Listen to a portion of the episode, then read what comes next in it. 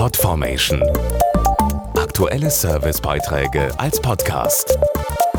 Regelmäßige Infos und Tipps aus den Bereichen Gesundheit und Ernährung. Es soll ja eigentlich das Fest der Liebe und der Besinnung sein, Weihnachten. Doch leider schwirrt jedem Fünften etwas ganz anderes durch den Sinn. Stress.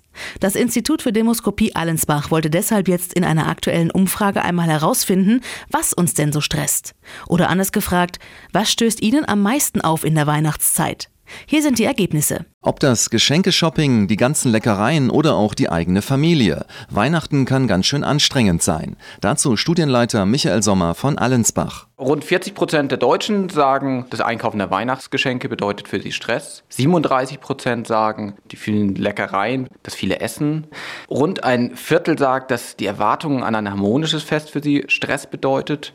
Auch die gemeinsame Weihnachtsfeier mit der Familie bedeutet für viele Stress. All das schlägt vielen auf den Magen. 15 Prozent der Befragten leiden in der Weihnachtszeit häufiger an Sodbrennen oder saurem Aufstoßen als sonst. Das spürt natürlich auch die Apothekerin Dr. Eva Maria Misere. Wer den Weihnachtsstress nicht hinter sich lassen kann, findet in der Apotheke Hilfe.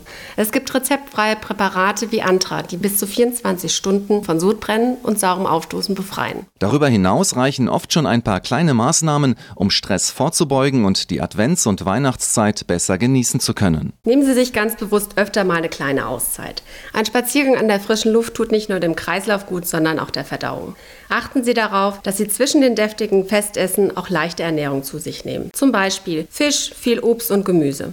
Dann können Sie auch die Weihnachtsgans ohne schlechtes Gewissen genießen.